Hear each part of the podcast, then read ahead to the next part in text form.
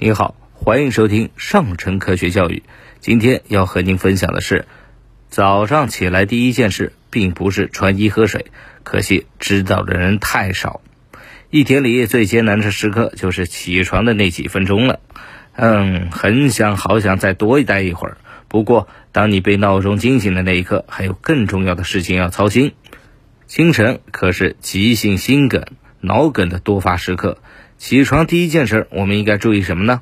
醒来第一件事啊，并不是穿衣服、喝水。临床观察发现，清晨是冠心病、突发心肌梗死、高血压等中风的多发时刻。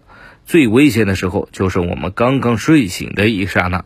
如果一睡醒就匆匆的穿衣服，身体从长时间的休息状态突然改变。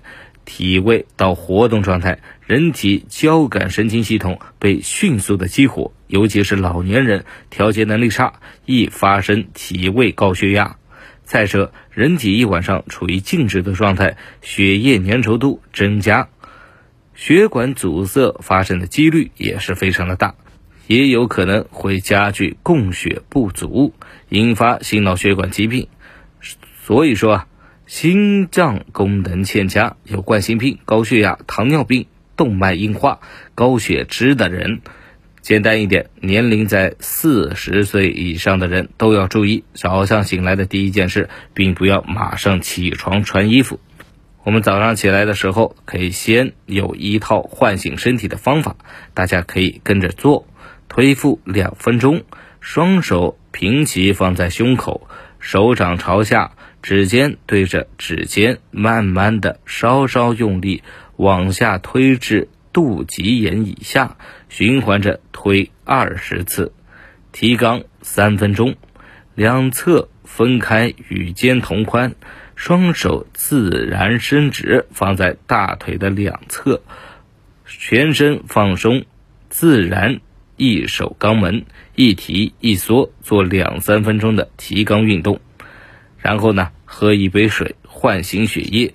清晨的第一杯水非常重要，它可以唤醒你的身体，告诉你新的一天开始了。建议大家在床头放一杯温水，怕冷掉的话，可以放暖瓶，随倒随喝。也可以放一个保暖杯。